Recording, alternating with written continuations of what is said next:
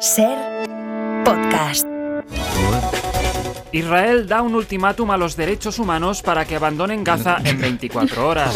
El ejército ha anunciado la apertura de dos corredores de salida hacia el sur para que los derechos de las personas puedan desalojar la zona inmediatamente.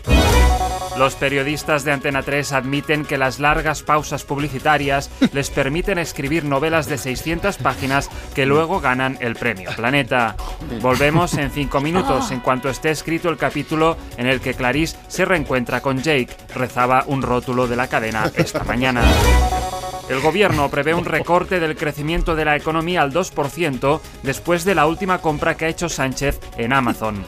La pérdida de pujanza de la economía de cara al próximo año ya ha sido retratada por varios organismos que se preguntan si eran realmente necesarios la freidora de aire y el masajeador eléctrico de pies.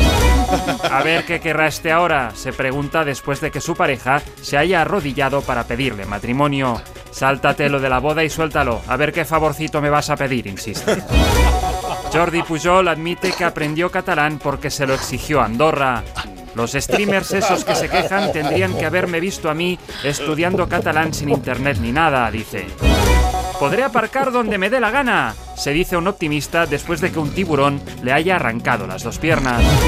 Y acabamos con una última hora. El grupo Planeta en shock al descubrir que Sonsoles Onega son en realidad Carlas Puigdemont, Uriol Junqueras y los Jordis.